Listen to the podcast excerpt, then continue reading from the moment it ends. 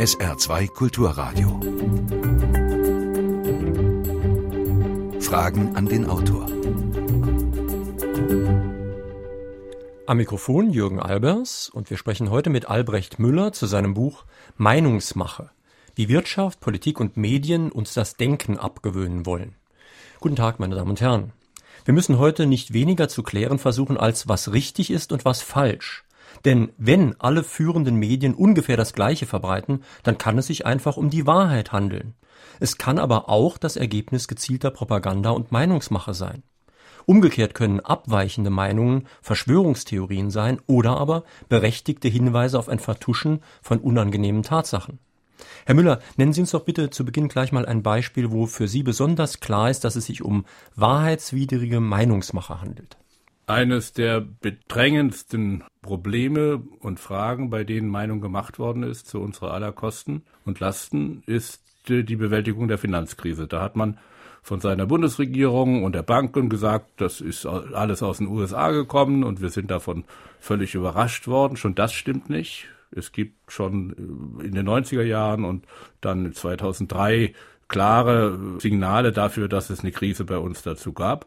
Und das Entscheidende ist, dass dann von Frau Merkel und Herrn Steinbrück einvernehmlich behauptet worden ist, äh, jede Bank in Deutschland sei systemrelevant oder systemisch, wie man behauptet hat, und keine Bank dürfe eingehen. Und das ist ein unglaublich teurer Vorgang gewesen, eine unglaublich teure Propaganda.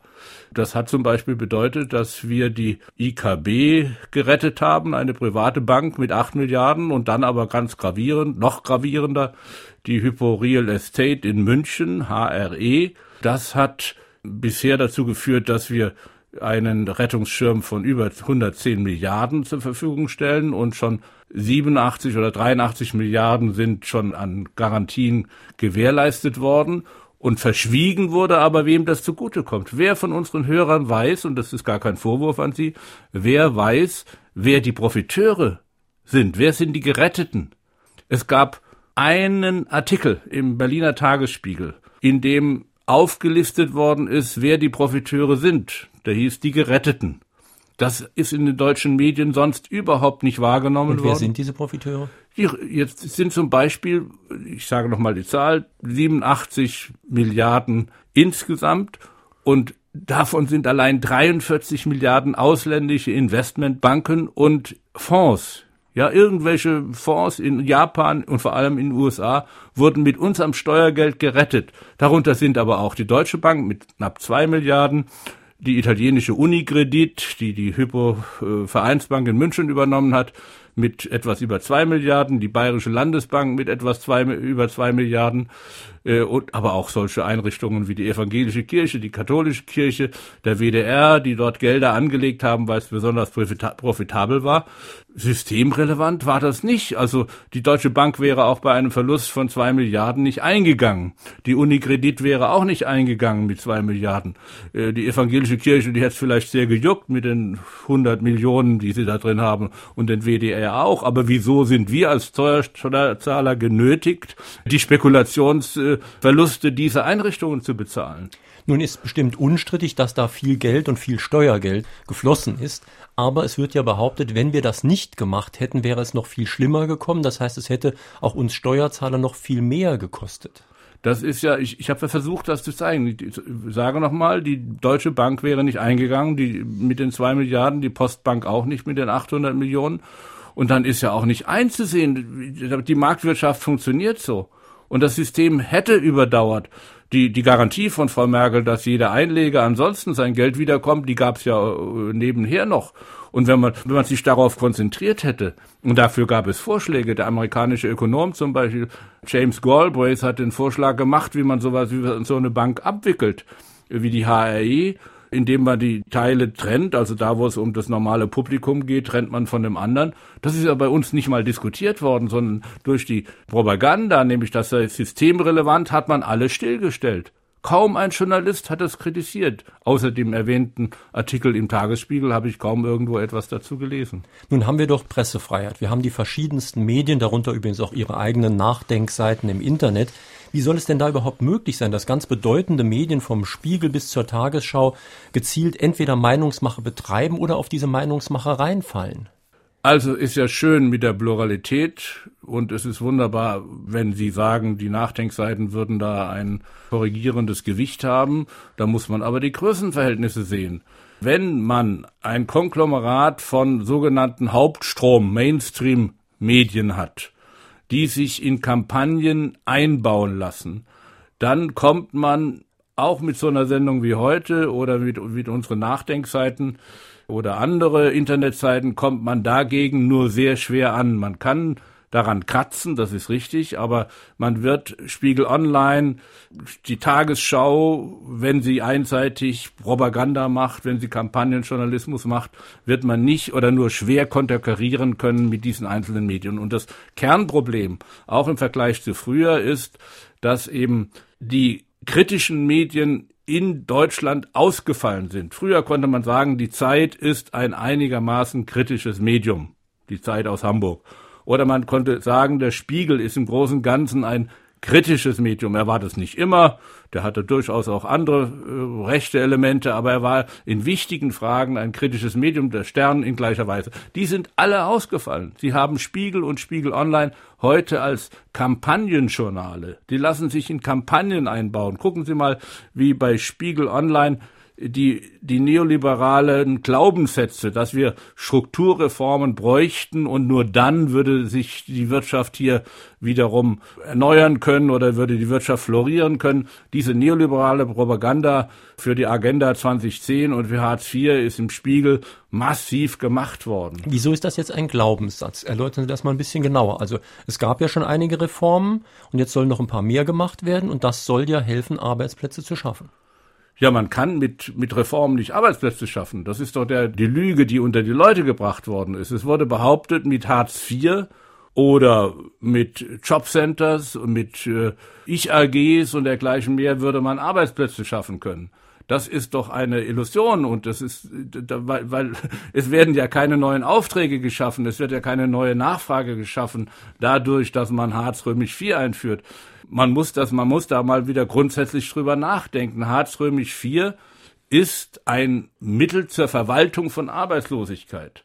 Die Leute, die es eingeführt haben, meinten damit eine äh, etwas kostengünstigere Verwaltung zu haben für die Arbeitslosigkeit. Aber zumindest die SPD meinte doch auch, dass sie den Arbeitslosen damit etwas Gutes tut oder hat das zumindest gesagt.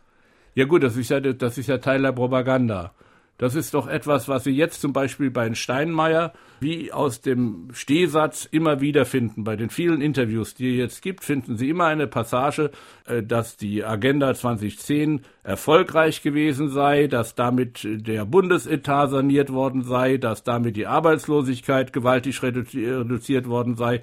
Das ist doch eine reine Propaganda. Das stimmt das, also nicht. Der Bundesetat ist nicht saniert worden. Der Bundesetat ist doch, ist doch nicht dadurch saniert worden. Der ist äh, saniert worden durch eine konjunkturelle Belebung, die im Jahr 2006 und 2007 aufgrund unserer hohen Exporte möglich war. Aber die ist ja nicht mal nicht mal richtig saniert worden, sondern wir sind, haben ja nach wie vor äh, netto Kreditaufnahme gehabt. Das ist auch eine reine Propaganda, dass das behauptet worden ist. Und auch die, dass wir einen Boom gehabt hätten, ist, ist reine Propaganda. Fragen Sie doch mal die Leute, ob sie mehr in ihrer Lohntüte auf dem, oder auf dem Konto gehabt haben. Das ist auch nachweisbar, dass die Reallöhne in den letzten 15 Jahren nicht gestiegen sind, sondern dass sie stagnierten. Also haben wir keinen Boom gehabt. Den Boom gab es vielleicht bei den Aktienkursen, aber nicht bei den Einkommen der normalen Leute. Das alles ist Propaganda gewesen, was und ist weitere Propaganda, massive Propaganda bei Steinmeier, um den Leuten zu erzählen, dass die Agenda 2010 erfolgreich gewesen sei. Und das ist für uns alle von großer Bedeutung, diese Art von Propaganda, weil auf die Agenda 2010 demnächst von Schwarz-Gelb ohne Widerstand durch die SPD vermutlich die Agenda 2020 draufgesetzt wird. Mhm. Und der, der Steinbrück hat ja jetzt ein Papier der schwarz-gelben Koalition präsentiert, bei dem er schon Vorschläge für diese Agenda 2020 Kürzungen macht, die es im sozialen Bereich bei Rentnern und so weiter geben soll. Meine Damen und Herren, wir sprechen heute Morgen mit Albrecht Müller zu seinem Buch Meinungsmache. Sie können sich wie immer mit Fragen an den Autor an der Sendung beteiligen. Die Telefonnummer ist Saarbrücken, also 0681 65 100. Saarbrücken 65 100. Sollten Sie nicht durchkommen, können Sie mir eine Mail in die Sendung schicken. Fragen an den Autor mit Bindestrichen zwischen den Wörtern at sr-online.de. Hören wir den ersten Anruf. Ich wollte den Autor fragen, warum sein Buch Machtwahn von 2006 nicht besser beachtet wurde. Denn er schreibt dort, wir haben es mit einer Generation von Top-Eliten zu tun, die viel Zeit, Kraft, sogar Steuergelder darauf verwenden, das bisher angesammelte Volksvermögen zu verscherben und eine der wichtigsten sozialen Errungenschaften, die solidarischen Sicherungssysteme, dem Vertrauensverlust preiszugeben und äh, somit zu zerstören. Der Autor weist damals nach, dass die Privatvorsorgesysteme in den USA, in Großbritannien, in Chile und anderen Ländern zusammengebrochen sind und um vier Prozent eine äh, ganz entscheidende und ganz positive Rate haben von Kosten. Zehn Prozent ist aber beim Umlageverfahren zu beachten. Das bedeutet, der Autor hat damals schon die grundlegenden Geschichten vorgetragen. Was sagt der Autor heute dazu, wie sich die Sache entwickelt hat? Also Thema Privatvorsorge versus gesetzliche Rentenversicherung. Sie haben das richtig ähm, notiert, dass ich schon in Machtwahn auf diese Zusammenhänge hingewiesen habe. Ich habe das jetzt in der Meinungsmache nochmal weiter ausgebaut. Ich habe vor allem darauf hingewiesen, wie in der öffentlichen Debatte dort der, der normale Bürger in zwei Welten aufgespalten wird, nämlich in die Welt des Steuerzahlers, der die Förderung für Riester-Rente und Rürup-Rente finanziert, und in die Welt dessen, der möglicherweise in Genuss dieser äh, Förderung kommt. Und die eine Seite, dass wir das nämlich alles bezahlen, die wird schlicht weggedrängt, vergessen. Und dann werden die Leute nur darauf angesprochen, dass sie doch möglichst schnell die Förderung des Staates aufnehmen sollten und riestern und rühruppen sollten. Ich habe die weiteren Hintergründe gezeigt, wie die wie die Wissenschaft dort eingespannt ist, wie politisch korrupt diese Leute, diese Wissenschaftler sind. Das habe ich jetzt einfach aus, aufgebaut und ausgebaut auf der Basis dessen, was in Macht waren schon war. Und es ist in der Tat so, dass hier ganz wichtige, mithilfe dieser Propaganda, ganz wichtige soziale Einrichtungen in Deutschland zerstört werden. Es ist das Vertrauen in die gesetzliche Rente völlig ruiniert worden. Es ist ein Konflikt zwischen den Generationen heraufgeredet, heraufbeschworen worden. Es ist in die Köpfe der jungen Generation getrimmt worden, dass die Alten auf Kosten der Jungen leben. Das sind fürchterliche Vorgänge. Hier wird die Gesellschaft gespalten. Hier werden die Jungen gegen die Alten aufgehetzt. Das kann man tun. Man kann sagen, die junge Generation ist benachteiligt. Es liegt aber nicht an der Zahl der Rentner und an deren Renten, sondern es liegt daran, dass man den Jungen keine Chance gibt, einen ordentlichen Arbeitsplatz und eine gute Berufsperspektive zu finden. Also, Sie haben das richtig angesetzt und richtig gesehen. Man muss sehen, dass mithilfe dieser Propaganda ganz vieles zerstört wird. Sie hatten andeutungsweise noch drin, dass auch Volksvermögen zerstört wird. Das in der Tat ist äh, sehr wichtig und es gibt ein eigenes Kapitel dafür, wie bei uns das Volksvermögen geplündert wird, mithilfe einer Propaganda pro Privatisierung. Es sind sehr, sehr viele Mails auch schon eingegangen, sogar vor der Sendung schon. Ich will mal auf einige eingehen. Ein Hörer aus St. Ingbert meint, dass allein die Personaleinsparungen bei Printmedien und in den Sendeanstalten zur Verschlechterung der Informationsqualität ja wohl beitragen müssen. Ein Hörer aus Saarbrücken beschwert sich, dass gerade besonders sonntags die Meinungsmache besonders stark ist, da alle Sonntagszeitungen ganz besonders auf einer Linie liegen. Und ein Hörer aus Duttweiler meint, dass auch bei uns im Fernsehen manchmal eine verräterische Wortwahl sei. Da würde zum Beispiel die CDU immer um neue Mitglieder werben, während die Linken Mitglieder rekrutieren würden. Also woher kommt die Meinungsmache und wer sind die Akteure überhaupt? Also das ist jetzt ein ganzes, ganzer Komplex von, von wichtigen Fragen. Ein Kern, eine Kernbeobachtung, die in meinem neuen Buch Meinungsmache ganz am Anfang kommt, ist die, dass ich eben durch lange Beobachtung von Meinungsbildungsvorgängen gelernt habe, und das gebe ich weiter, versuche es weiterzugeben an Sie, die Hörerinnen und Hörer und Leser meines Buches, dass heute Menschen und Gruppen die über sehr viel Geld und über sehr viel publizistische Macht verfügen, auch die politischen Entscheidungen beeinflussen können und dass wir langsam an dem Punkt angekommen sind, wo man über demokratische Meinungsbildung nicht mehr sprechen kann. Deshalb schreibe ich ganz flehentlich, wenn Sie so wollen, unsere Demokratie ist in Not, weil die Arbeitnehmer fast nichts mehr zu sagen haben und die wenigen großen Interessen, Bertelsmann und Springer und andere, ein paar wenige Mediengruppen heute das Sagen haben, nicht nur bei der generellen Meinungsbildung, dagegen wäre ja nichts zu sagen, sondern auch dann tief hinein in die politischen Entscheidungen. Aber wir haben doch keinen Berlusconi hier bei uns, der also alles in einer Hand hat. Das heißt, besteht bei uns vielleicht die Gefahr, dass sogar die Politiker von außen beeinflusst werden. Das heißt, die Politiker sind gar nicht die Akteure einer Meinungsmache, sondern sie werden selbst beeinflusst in einer bestimmten Richtung. Es ist ein vernetztes System. Also erstens mal ist es so, dass, ich formuliere es so, Berlusconi ist überall und bei uns hat es eine andere Form. Es ist nicht eine Person, aber wir haben eine sehr starke Gleichrichtung, äh, eine rechtskonservative Gleichrichtung im Medienbereich und der wirkt eben leider inzwischen bis weit hinein in die öffentlich-rechtlichen Medien. Es gibt ein paar Ausnahmen hier im saarländischen Rundfunk, das Fernsehen. Bei Plus Minus ist einfach äh, eine locker kritische Veranstaltung gemessen an dem, was wir sonst an großer Linie äh, und ich sage gleichgerichteter Linie haben in den gesamten Medien. Äh, also man braucht keinen einzelnen Mann, sondern man muss nur so eine Vernetzung haben. Gucken Sie mal, wie die Vernetzung bei uns zum Beispiel stattfindet, allein schon über Personen. Da ist die Frau Merkel, die ist befreundet mit Frau Springer und mit Frau Mohn. Das heißt, Bertelsmann, Springer und Merkel sind schon über weite Strecken damit vernetzt. Dann haben wir so Hintergrundnetze, also der Peter Frei und vom ZDF und einige andere mehr Chefredakteure, also der Chefredakteur meiner Zeitung in, in der Pfalz zum Beispiel, die sind wiederum Fellows, wie das so schön englisch heißt, eines Instituts in München, das im Wesentlichen von der Bertelsmann Stiftung getragen wird. Das heißt, da gibt es auch eine Vernetzung der öffentlich-rechtlichen mit dem Bertelsmann Konzern. Und das konnten sie wunderbar erleben in der Behandlung von Oskar Lafontaine und der Linken durch das ZDF im Wahlkampf. Ja, das Sommerinterview, äh, das Peter Frei dort machte, wurde im ZDF vorbereitet durch eine, einen Eintrag im Internet, der genau schon so hieß, wie dann die Fragen waren, nämlich einseitig aggressiv. Und dann hat Herr Frei noch mal zweimal nachgetreten.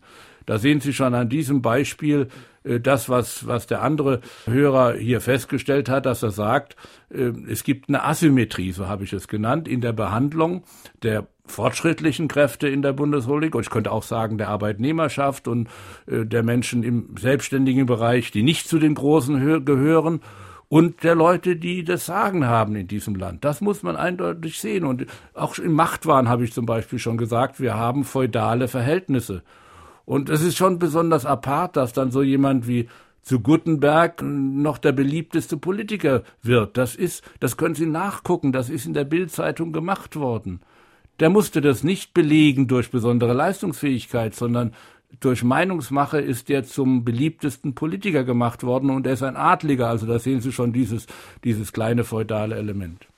Die Medien sind weltweit in der Hand einiger weniger Menschen. Wie können wir uns da noch in Anführungszeichen neutrale Informationen beschaffen? Ja, das ist, das ist eine fast schon depressiv stimmende Frage. Dennoch würde ich es da mit Luther halten, dass auch wenn es, wenn wir vor dem Weltuntergang sind, dass wir dann noch einen Apfelbaum pflanzen. Ich versuche es halt, indem ich dieses Buch geschrieben habe und indem ich mit einem Freund zusammen die Nachdenkseiten betreibe, übrigens mit großer Unterstützung von vielen ehrenamtlichen äh, Lesern. Es ist übrigens interessant, es haben schon einige Leser ihrer Nachdenkseiten hier E-Mails geschickt. Allerdings manchmal auch etwas kritischer. Ein Leser ihrer Nachdenkseiten meint zum Beispiel, dass man auch dort mehr Meinungspluralität, mehr kritische Meinungen jetzt gegenüber ihrer Position unterbringen könnte. Ein anderer sagt, auf irgendeine Weise machen sie da natürlich eine ganz andere, auch Meinungsmache mit bescheidenem Umfang. Und ein anderer Hörer, er hat leider nicht geschrieben, von wo er schreibt, meint, was sagen Sie denn zu dem vielfach geäußerten Pauschalvorwurf, dass Sie ein Altlinker, dessen Zeit vorbei ist, versucht, die sozialliberale Politik der 70er Jahre zu rechtfertigen und dass hier jetzt versucht werden soll, das als veraltet geltende keynesianische Weltbild wieder salonfähig zu machen? Also zu dem letzten kann ich nur sagen, das ist ausgemacht äh, falsch. Bin ich vornehm gewesen. Das keynesianische Weltbild gibt es nicht. Ich bin auch kein Keynesianer. Ich habe gelernt, als ich 1968 in Bonn anfing als Redenschreiber von Karl Schiller, dem damaligen Bundeswirtschaftsminister, dass es Sinn macht, die eingesetzten und einzusetzenden Instrumente der Wirtschaftspolitik zu optimieren und dann, wenn man eine Nachfragelücke hat, wenn es an Binnennachfrage fehlt, dann ist es sinnvoll und optimal, dagegen zu steuern und keine prozyklische Politik zu machen. Das hat mit Ideologie überhaupt nichts zu tun und die ökonomischen Erkenntnisse, etwa die Erkenntnis, dass es einen Multiplikatoreffekt gibt oder einen Akzeleratoreffekt. Das heißt, wenn ich Geld in die Wirtschaft pumpe, dann gibt es wieder Leute, die daran verdienen und dann das Geld wieder ausgeben. Das ist der Multiplikatoreffekt. An diesen Grundsätzen hat sich doch nichts geändert.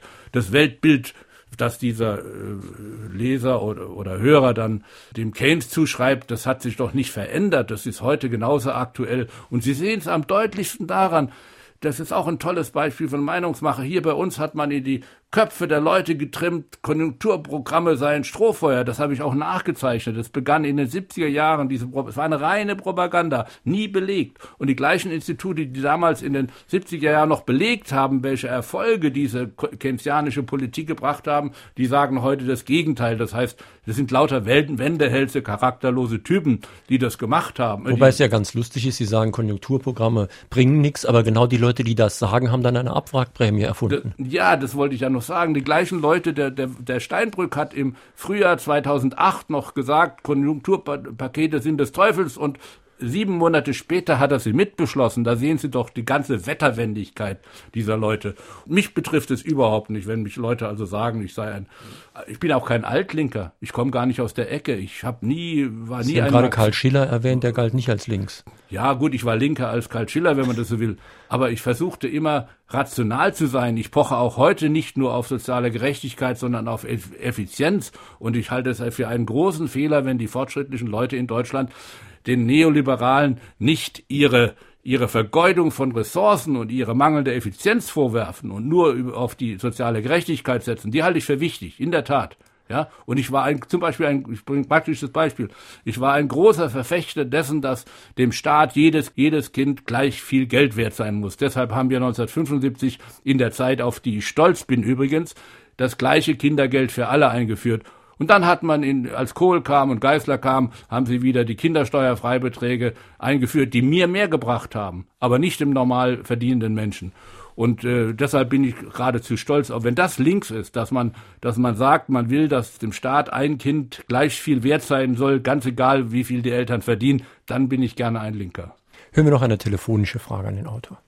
Ich höre in der letzten Zeit immer, dass die Hamas die Macht an sich gerissen hat. Ich wollte den Autor fragen, ob demnächst Frau Merkel auch die Macht an sich reißt und wie ernst ich solche Nachrichten im, aus dem Nahen Osten nehmen kann, wenn ich zum Beispiel den Augenzeugen Totenhöfer nehme und daneben die Nachrichten lege. Da ist ein ganz, ganz großer Unterschied. Wie sieht der Autor das? Also wenn ich da mal gleich einwerfen darf, also die Hamas wurde zwar gewählt, soviel ich weiß, mhm. hat aber ihre Konkurrenten aus dem Land gejagt. Das hat Frau Merkel bestimmt nicht. Ja, ich weiß auch nicht, ob dieser Vergleich uns allzu viel weiterbringt. Insofern bringt er uns schon weiter, als auch bei der Betrachtung der Vorgänge im Nahen Osten wir Opfer von Meinungsmache sind. Das ist ganz eindeutig so. Und da haben Sie recht. Äh, das Urteil über die Hamas ist hier festgefügt in den deutschen Medien und da ist wohl auch nichts mehr dran zu deuteln. Ob das Urteil richtig ist, das ist eine andere Frage. Insofern würde ich dem Hörer recht geben. Dennoch der Vergleich mit Frau Merkel bringt mich nicht so viel weiter, weil, mhm. weil es hier nicht um diese Art von Gewaltausübung geht. Richtig ist, dass Frau Merkel sich verlassen kann auf die Medien und finanzielle Macht der Mächtigen. Und dass sie insofern, weil es diese Asymmetrie gibt, praktisch eine Machtgarantie hat, wenn Sie so wollen, ohne dass sie beweisen muss durch ihre Leistungen, dass sie äh, das verdient. Ich habe das mal so formuliert, ich glaube, es steht auch im Buch, die Neoliberalen sind Hätschelkinder, weil sie nämlich die Macht über die Medien haben. Und Hätschelkinder müssen nicht beweisen, dass sie Leistung bringen. Ein Hörer aus Quirnbach in der Pfalz äh, schreibt eine Mail. Es geht da um eine Sache, die auf den ersten Blick gar nicht politisch ist. Eine andere Form von Meinungsmache ist ja die Schweinegrippe. Die wurde jetzt, also das ist wirklich ziemlich leicht nachweisbar, auch hochgeschrieben geradezu. Aber da geht es ja eigentlich, wenn überhaupt, nur um große Verdienste von einigen Pharmakonzernen. Ja, das ist ein gar nicht, äh, gar nicht so daneben, finde ich, weil es ein prima Parallelbeispiel zu dem ist, was bei uns mit äh, dem Niederschreiben der gesetzlichen Rente passiert ist. Es sind äh, in diesem Fall sind es ist es eben die Pharmaindustrie, die ein großes Interesse an großen Impfaktionen hat und die deshalb die Sache mit der Schweinegrippe propagiert hat. Das würde ich ja an deren Stelle, wenn ich deren Kommunikationschef und gewissenlos genug wäre, auch machen, muss ich mal dazu sagen. Und bei der gesetzlichen Rente war es eben so, dass wir die Versicherungswirtschaft hatten, die sich 2002 ausrechnen konnte, wenn sie nur 10 Prozent von der gesetzlichen Rente rüberholen, dann haben sie 16 Milliarden äh, Umsatzzuwachs in einem Jahr. Insofern ist der, der Fall wirklich parallel und Sie sehen, dass auch unser Alltagsleben von solchen Dingen, nämlich von Propaganda und daraus folgenden politischen Entscheidungen geprägt ist. Herr Müller, ich habe eine Art Duckmäuser-Effekt festgestellt in der ganzen Gesellschaft. Es geht also darum, dass man tut, was der andere tut. Und das hat eine Wahnsinnskraft auch unter Journalisten, auch unter Medienmachern. Egal, Mode, man kann es Konformitätsresonanz oder so ähnlich nennen. Also die, die Lust nach Konformität, manchmal auch einfach durch die Faulheit äh, fördert, abzuschreiben, die ist wahnsinnig groß in allen Bereichen. Ich glaube, das ist eine menschliche Eigenschaft, die manchmal auch nützlich ist, äh, gruppenbildend, aber gerade im Medienbereich absolut tödlich ist. Würden Sie dem zustimmen, dass diese Neigung nach Konformität ein ganz wesentlicher Hemmfaktor ist?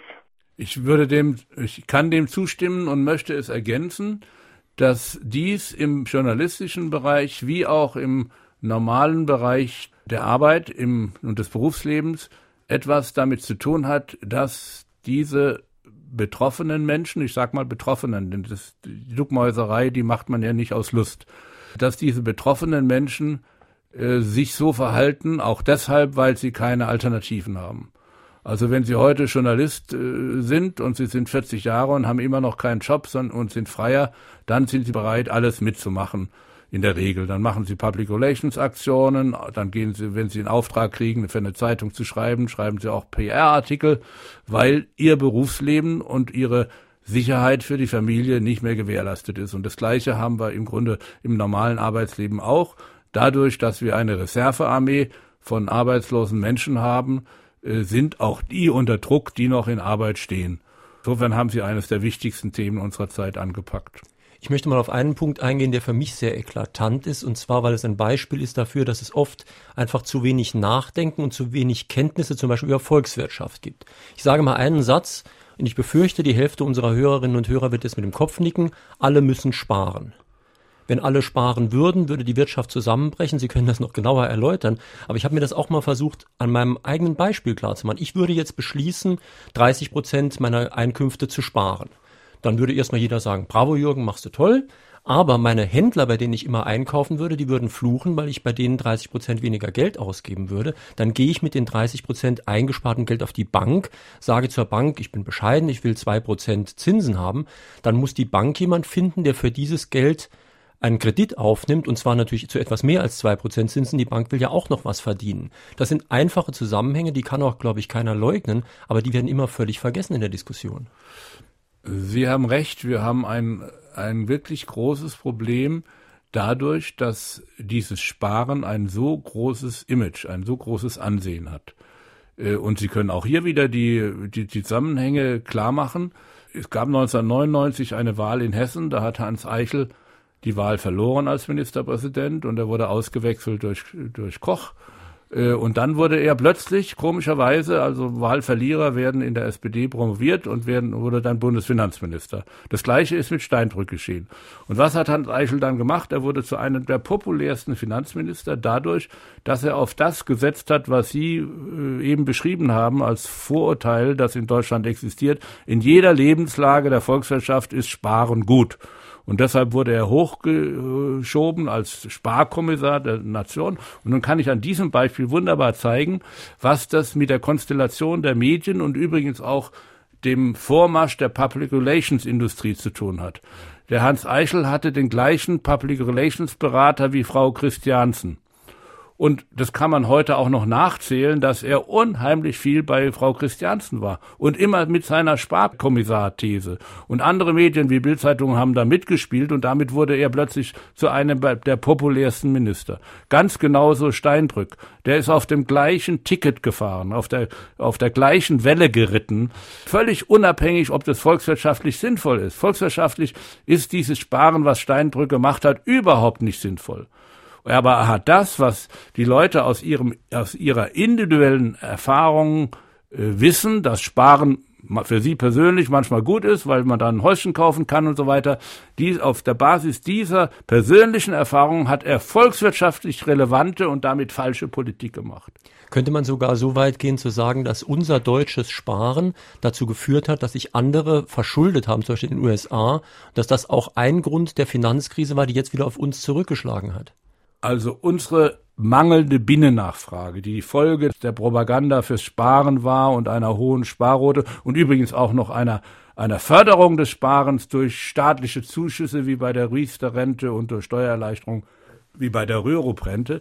Dieses hohe Sparverhalten hat dazu geführt, dass die Binnennachfrage klein war, immer unterhalb dessen, was sein müsste, dass deshalb die Unternehmen notgedrungen immer mehr in den Export auswischen und dieser Export, der hohe Export hat dann dazu geführt, dass wir immer Exportüberschüsse hatten und das heißt volkswirtschaftlich, dass wir volkswirtschaftlich auch gespart haben und das andere, das ist eben die Logik da, der Saltenmechanik, übrigens in Saarbrücken ja wesentlich entwickelt äh, von Stützle, also dass aus der Logik dieser Exportüberschüsse folgten der und, und des Sparens der deutschen Volkswirtschaft folgte die Notwendigkeit des Schuldenmachens von anderen Volkswirtschaften. Und das heißt zu Deutsch, Amerikaner haben sich verschuldet, einfach gegenläufig zu dem, dass wir zu viel gespart haben. Die Demokratie hat sich aus kleinen Stadtstaaten in Griechenland mit 5.000 bis 10.000 Einwohnern entwickelt. Auf dem Marktplatz der Agora konnten die Bürger über alles das Gemeinwohl betreffende miteinander sprechen. Heute sind unsere Demokratien so groß geworden, dass es keinen Platz mehr gibt, an denen alle Bürger gemeinsam miteinander debattieren können. Die Willensbildung muss deswegen durch Medien oder Parteien vermittelt werden. Diese sind jedoch durch Sonderinteressen ferngesteuert. Alles, was den Sonderinteressen entgegensteht, wird zensiert. Sogar die Tatsache, dass es Zensur gibt, wird zensiert. Stattdessen überbieten sich einige Politiker darin, beispielsweise Zensur und Beschränkungen der Meinungsfreiheit in China anzuklagen, damit die Tatsache der Zensur den Bürgern gar nicht erst auffällt. Wie können die Möglichkeiten der direkten Meinungsäußerung von Bürgern untereinander im öffentlichen Raum gestört werden, um dieser Steuerung der Meinungsbildung von oben entgegenzuwirken? Was denkt der Autor über die in den äh, deutschen Städten stattfindenden Montagsdemonstrationen oder über Internetforen und welche Erfahrungen hat er mit seinen Nachdenkseiten im Internet gemacht? Das sind jetzt ganz viele Fragen. Sie haben richtig analysiert dieses Zeigen mit dem Zeigefinger auf, auf China hat ja für einen selbst die Folgen, dass man so dasteht, als wäre bei einem selbst das alles in Ordnung. Das ist ein erster Effekt, der dabei eintritt. Und viel Aggression und Einklagen der Menschenrechte und Demokratie dort wird sicher hier bei uns von konservativen Kräften auch deshalb betrieben, weil sie sich selber damit reinwaschen. Das ist die eine Sache. Das andere, wie kommen wir weiter? Das war ja Ihre Frage, wie kommen wir sozusagen weiter? Wir haben gesagt, und das war der, der, die Ursache für die Gründung dieses Internetportals äh, www.nachdenkseiten.de, wir müssen versuchen, eine Gegenöffentlichkeit aufzubauen. Und dabei gingen wir von der Überlegung aus, denn wenn es uns gelingt, die Glaubwürdigkeit der Hauptmedien in Zweifel zu ziehen, dann haben wir einen größeren Effekt damit, als es die reine Zahl der Besucher bei uns ausdrückt. Denn wenn jemand gelernt hat, dass die Süddeutsche Zeitung zum Beispiel keine progressive, kritische Zeitung mehr ist, oder dass der Spiegel das auf keinen Fall ist, wenn er das einmal gelernt hat, dann beginnt dieser von uns angesprochene Mensch äh, Skepsis zu entwickeln und zu zweifeln. Und dann liest er einfach die Süddeutsche Zeitung und den Spiegel anders als vorher. Und genau das äh, erleben wir und das ist die die, wenn Sie so wollen, auch eine große Freude der, der Macher. Es ist ja unglaublich anstrengend, möchte ich mal sagen, diese Nachdenkseiten zu machen. Wenn Sie einmal einen Artikel geschrieben haben, dann wissen Sie, was es bedeutet, wenn man zwei davon am Tag schreiben muss. Also die, die, der Erfolg ist vor allem der, dass uns mehr und mehr Menschen sagen, Ich betrachte die Welt jetzt, nachdem ich die Nachdenkseiten könne, oder das passiert mir jetzt mit der Meinungsmache genauso, mit dem Buch, die es gelesen haben, sagen, ich betrachte die Welt völlig anders. Ein Freund schrieb mir das, von dem ich eigentlich dachte, äh, er sei schon aufgeklärt. Er sagte, Mensch, danke, ich, ich habe jetzt vieles gelernt und schaue anders drauf. Ich habe begonnen zu zweifeln. Das ist ja das, was ich vor allem empfehle, dass wir mhm. wieder lernen müssen zu zweifeln, dass wir durchschauen müssen, was, wie mit uns gespielt wird, wie mit unserem Vertrauen gespielt wird. Ja, es wird ja mit unserem Vertrauen ganz wesentlich gespielt. Und da müssen die Leute lernen, ein bisschen nachzudenken. Aber Ihr Buch ist ja eigentlich ein Beweis dafür, dass es viel komplizierter ist, als der Anrufer mit dem Begriff Zensur andeutet. Wenn jetzt mir morgen ein Schreib auf den Tisch käme, wenn Sie jemals nochmal den Albrecht Müller einladen, werden Sie hier rausfliegen. Ich meine, das ist völlig ausgeschlossen, aber dann könnte ich mich dagegen wehren, das wäre klare Zensur, wird vor Gericht gehen und so weiter. Das wäre verhältnismäßig einfach. Aber das, was bei uns an Beeinflussungsmöglichkeiten passiert, läuft ja eben viel subtiler und man kann eben nicht so leicht dagegen vor Gericht gehen oder zum Betriebsrat. Ja, ich will es mal ganz praktisch bringen. Ne? Es werden sehr viele Leute zu Talkshows eingeladen. Ich war einmal bei Frau Christiansen, bevor ich das erste Buch geschrieben habe dann noch mal bei Frau Illner. Aber mehr ist mit mir nicht geschehen, obwohl ich mir einbilde, dass ich zum Beispiel mit der Meinungsmache und aber auch schon mit Machtwahn und schon mit der Reformlüge eigentlich sehr markante Bücher geschrieben haben, die es äh, interessant erscheinen lassen, einem ein größeres Forum zu bieten. Und äh, was soll ich dagegen tun? Ich kann das hier beklagen, das tue ich aber gar nicht, sondern ich stelle es nur fest. Aber das ist eine subtile Zensur, wenn Sie so wollen. Es kommen kritische Leute bei uns in den Medien kaum mehr vor. Dabei, aber stattdessen werden in den Hauptmedien, ich sage nicht über diese Sendung hier, um Gottes Willen, aber in den Hauptmedien kommen kritische Leute nur nur Ausgesuchte vor. Also, dass ich noch nicht beim Presseclub war zum Beispiel, ist, dass ein, kein Vertreter der Nachdenkseiten bis jetzt zum Presseclub eingeladen worden ist, doch schon sonderbar. Ja, und äh, das hat etwas damit zu tun, dass diese Hauptmedien ja natürlich nicht wollen, dass die Grundsatzfrage ihrer Glaubwürdigkeit gestellt wird. Das ist doch der, der Trick, wenn Sie so wollen, der wir, den wir mit den Nachdenkseiten befolgen. Wir wollen die Glaubwürdigkeit des großen Stroms der Meinung in Zweifel ziehen, damit eine Gegenbewegung entstehen kann von Menschen, die immer mehr und immer mehr erkennen, wie sie hier in die Irre geführt werden. Zurzeit wird ja eine Kampagne zur Impfempfehlung gegen die Schweinegrippe durchgezogen in den Medien und ich muss sagen, dass ich da einigermaßen ratlos bin, wie ich mich jetzt verhalten soll. Ich kann nicht mehr unterscheiden, ob hier die Bevölkerung gezielt an einem Großversuch der Industrie beteiligt wird oder ob das wirklich eine Sache ist, die man machen sollte. Würden Sie sagen, dass diese Thematik Impfempfehlung Schweinegrippe auch innerhalb der Thematik Ihres Buches zu sehen ist?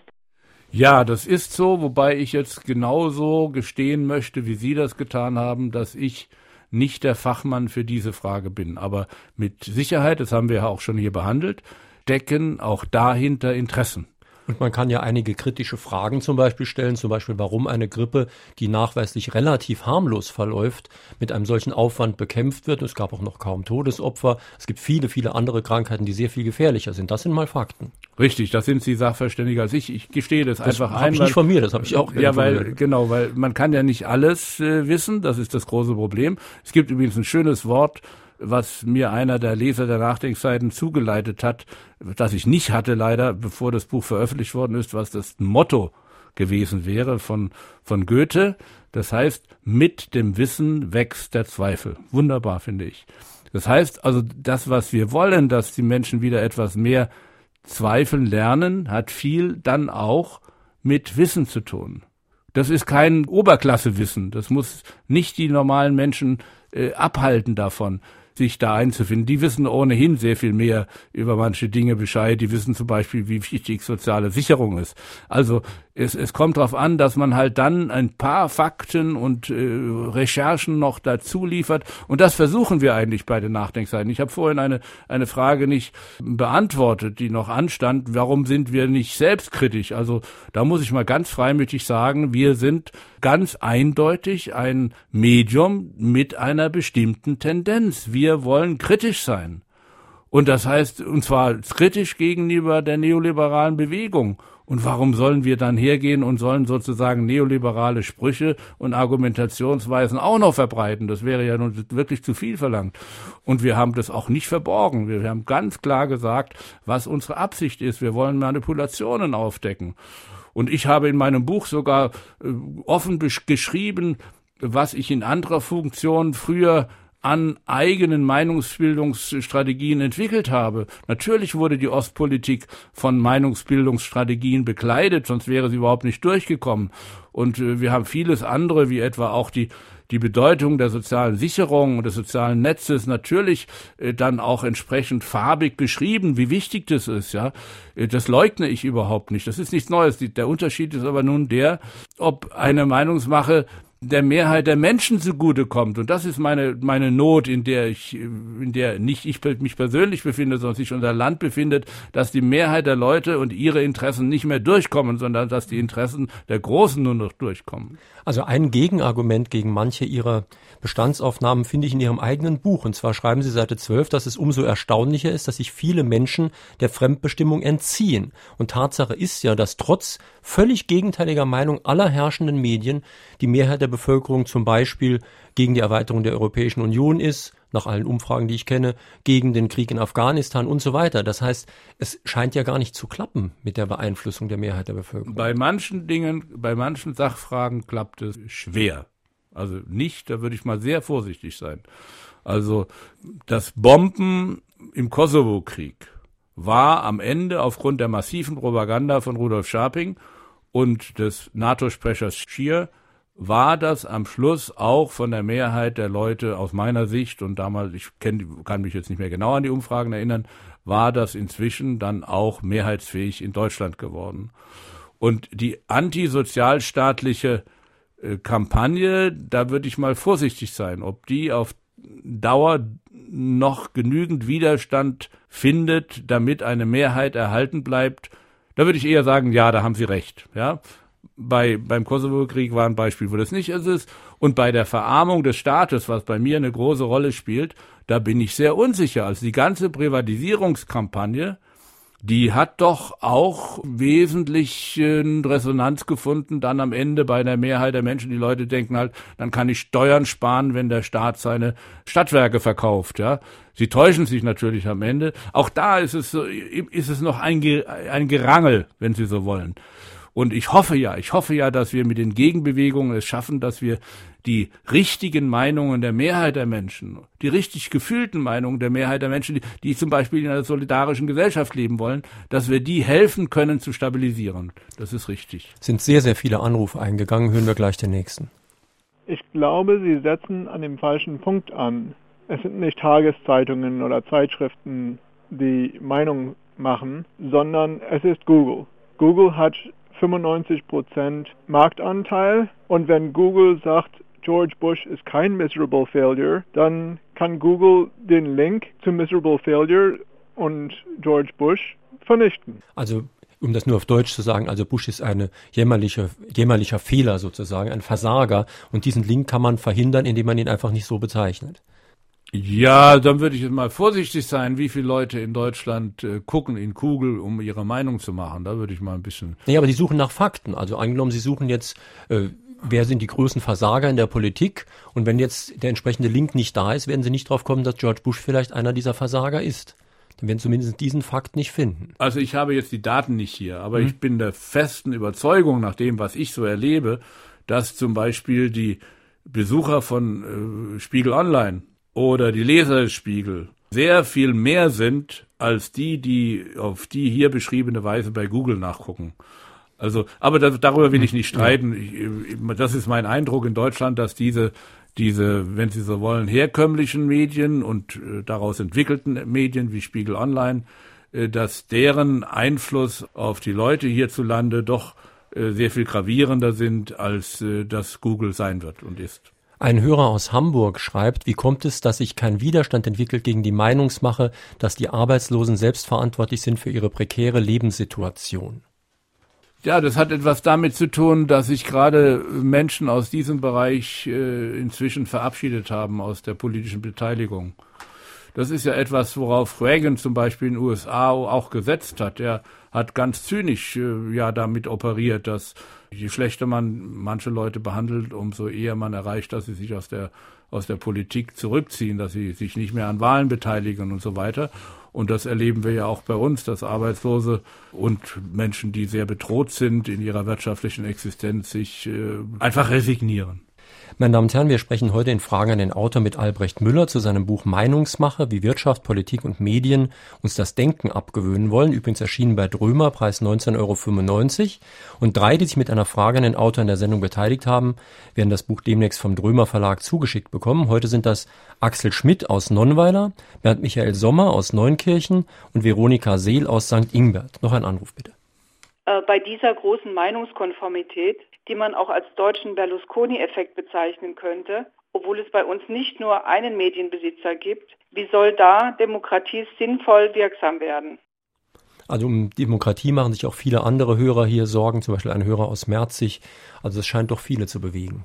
Das ist toll, dass, dass Demokratie überhaupt noch ein Thema ist, das Menschen bewegt.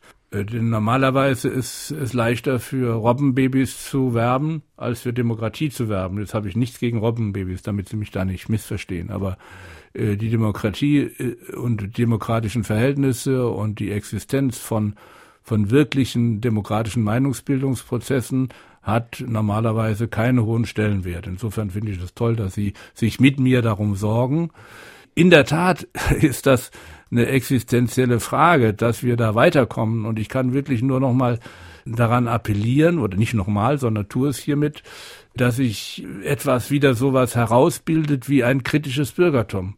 Also bitte gehen Sie auch mal wieder in Ihre Verwandtschaft und Bekanntschaft, in, Freundeskreise hinein, damit, dass Sie politische Themen ansprechen. Äh, es ist jetzt nicht nur Nostalgie, wenn ich davon berichte, wie das in meiner jungen Erwachsenenzeit war. Das wird Herr Albers wahrscheinlich bestätigen können. Also wenn wir uns trafen im Freundeskreis, dann las, lag das letzte Rororo aktuell auf dem Couchtisch äh, und das hatten die Hälfte der Versammelten gelesen und man konnte dann darüber diskutieren. Heute ist diese Kommunikation in dieser Weise nicht mehr so leicht möglich. Das hat etwas damit zu tun, dass das die 60er und 70er Jahre ja insgesamt eine sehr politisierte Zeit waren. Aber warum sollten wir das nicht zurückzuholen versuchen? Also versuchen wir das. Gehen Sie in Ihre Kreise und, und bringen Sie dort auch allgemein politische Themen wieder ein. Das ist auch durchaus so, dass das Spaß macht, hinter die Kulissen zu schauen, dass es Spaß macht, mit anderen darüber zu sprechen sieht der Autor die Gefahr, dass die Programmatik der Linkspartei in den Medien verzerrt dargestellt wird? Wohlmerkt, Sie also sind kein habe, Sprecher oder Vertreter oder auch nur nein, Mitglied nein, bin der Linkspartei. Ich nicht, aber ich habe, weil ich, also ich muss dazu sagen, ich habe, war einer der wenigen Sozialdemokraten, der in den 70er und 80er Jahren gegen die Verteufelung der Grünen angegangen ist. Auch deshalb, weil ich das einfach als Demokrat für unmöglich hielt, dass man eine junge Partei die uns geärgert hat als Sozialdemokraten, das ist klar, dass man die aber stigmatisiert, dass man sie also sozusagen in die Ecke stellt und als Schmuddelkind behandelt. Deshalb habe ich mich damals als Sozialdemokrat gegen diese Art von Stigmatisierung gewandt und das ist auch, dieses Grundgefühl ist auch einer der Gründe, warum ich jetzt sehr stark mich engagiert habe, diese Stigmatisierung der Linkspartei zu bekämpfen. Das halte ich für genauso unfair und für genauso undemokratisch, wie das im Falle der Grünen war. Und äh, das, wie sehr die stigmatisiert wird, das können Sie an stigmatisiert heißt also in die Wand an die Wand gestellt wird, ja, in die Ecke gestellt wird und äh, etikettiert wird, falsch etikettiert wird. Das können Sie an vielen Beispielen sehen. Da wird zum Beispiel behauptet, die hätten kein Programm. Die haben sie jetzt sogar ein Zehn-Punkte-Programm vorgelegt für die nächste Zeit. Und sie haben auch ein Programm. Oder es wird eben über Oskar Lafontaine äh, wird so viel Falsches verbreitet, der sei ein Populist. Also wenn die, wenn der Herr Westerwelle sagt, äh, wir müssen Steuern senken, dann ist er kein Populist. Aber wenn der Oskar Lafontaine sagt, wir müssen Hartz IV verbessern, dann ist er ein Populist. Also wieso äh, behandelt man die Leute so verschieden, so asymmetrisch? Das ist einer der Gründe, warum ich mich da engagiere. Es gibt aber einen anderen Grund, den möchte ich nochmal nennen. Dieses Volk, dieses Land braucht wie alle Völker politische Alternativen und die Herrschenden werden nur dann genötigt, einigermaßen vernünftig zu regieren, wenn diese Alternative da ist. Und wir sind in der großen Gefahr, dass wir wie diesmal bei der Wahl keine Alternativen haben. Wir hatten ja keine. Dadurch, dass die SPD sich festgelegt hatte die, gegen die Zusammenarbeit mit, mit der Linkspartei, hatten wir keine politische äh, Alternative. Und wenn Sie Herrn Steinmeier gefragt haben, wie seine Machtoption ist, wie er eigentlich Bundeskanzler werden will, dann musste er bekennen, dass er diese Machtoption gar nicht hat. Hören wir noch einen Anruf. Mir ist aufgefallen, dass gewünschte, von oben gewünschte revolutionäre Veränderungen ablaufen wie ein Kasperle-Theater. Zunächst einmal prescht einer mit einer unverschämten Vorstellung vor. Der Vorlaut, die Öffentlichkeit ist empört.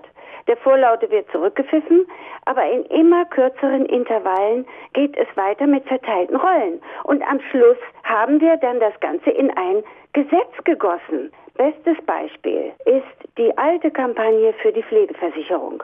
Heute zum Beispiel der Sarrazin-Klamauk. International spielt sich übrigens das Gleiche ab.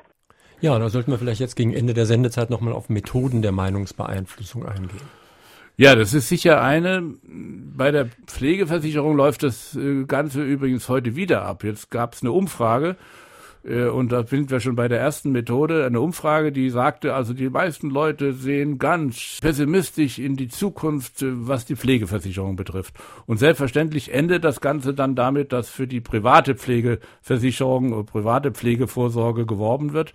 Da wird also so eine Sau durchs Dorf gejagt mit Hilfe einer solchen Umfrage und dann, wie sie das beschrieben hat, wird dann ein Kasperle-Theater drumherum gemacht und am Ende ist man eben dabei, dass man in die Koalitionsverhandlungen Verhandlungen noch einbringen muss, dass man die Privatvorsorge bei der Pflegeversicherung erleichtern muss. Das, das ist das, was ich dir abzeichne. Das wäre eine Methode. Eine andere ist das ständige Wiederholen und das Wiederholen derselben Sache von verschiedenen Ecken aus, also von einem äh, alternativen Grünen, von einem alternativen Sozialdemokraten oder einem alternativen CDUler und so weiter. Ja, wenn Erhard Eppler und äh, Olaf Henkel das Gleiche sagen, dann ist es eben glaubwürdiger als wenn das Erhard Eppler alleine sagt. Und das haben wir zum Beispiel bei der Agenda 2010 erlebt. Wir haben es, wenn die Grünen sagen und die SPD und die CDU sagen, wir müssen bomben im Kosovo beziehungsweise in Serbien, dann war das sehr glaubhaft. Wie soll sich da noch einer wehren?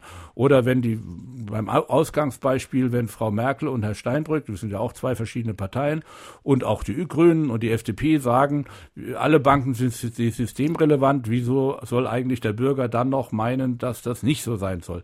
Also dieses aus verschiedenen Ecken und die permanente Wiederholung, da will ich auch ein Beispiel Beispiel nennen, permanent ist uns erzählt worden, wir müssen die Lohnnebenkosten senken, dann geht's wirtschaftlich aufwärts. Das ist ein solches Beispiel und Sie können das fast, ich will hinzufügen, wenn Sie das Buch lesen, dann werden Sie eben finden, dass ich diese Methoden ausführlich schildere und ich sage auch oder beschreibe auch, dass dann, wenn Sie das kennen, dass Sie dann vorbereitet sind auf eine skeptischere, kritischere Betrachtung dessen, was um uns herum vorgeht. Meine Damen und Herren, in Fragen den Autor auf SR2 Kulturradio war das heute Morgen Albrecht Müller zu seinem Buch Meinungsmache, wie Wirtschaft, Politik und Medien uns das Denken abgewöhnen wollen, erschienen bei Drömer, Preis 19,95 Euro. Die Sendung, die Sie gerade gehört haben, werde ich morgen früh ins Internet stellen. Sie können sich dann herunterladen, nochmal anhören, vielleicht auch weiter verbreiten. Wir haben ja im Internet noch ein zweites Podcast-Fach, also ein Abruffach, und zwar mit Klassikern. In dieser Woche neu eine Sendung von 1997, Ulrich Warnke zu seinem Buch Gehirnmagie, der Zauber unserer Gefühlswelt. Es geht da um die Grenzbereiche von Physik, Biologie und Esoterik, und auch das regt übrigens zum Nachdenken durchaus an. Hier auf SR2 Kulturradio folgt jetzt gleich das Konzert. Heute Abend haben wir keinen Diskurs um 20.04 Uhr, stattdessen das Finale des internationalen Euroradio Chorwettbewerbs. Ja, und nächsten Sonntag ist unser Gast Friedrich Schütze-Quest. Er hat ein Buch geschrieben, Die Einsamkeit des Grenzlandreiters, unterwegs als Auslandskorrespondent. Wie der Titel schon sagt, war der Autor in rund 60 Ländern unterwegs auf allen Kontinenten. Er hat Zeitfunkberichterstattung gemacht, aber auch viele große Hörfunkfeature der ARD. Wir wollen ihn mal fragen, wie er sich das alles erarbeitet hat. Wie reist man abseits der Touristenpfade? Wie erlebt ein Weltreisender dann, wenn er zurückkommt, seine Heimat? Das als am kommenden Sonntag. Schönen Tag wünscht jetzt noch Jürgen Albers.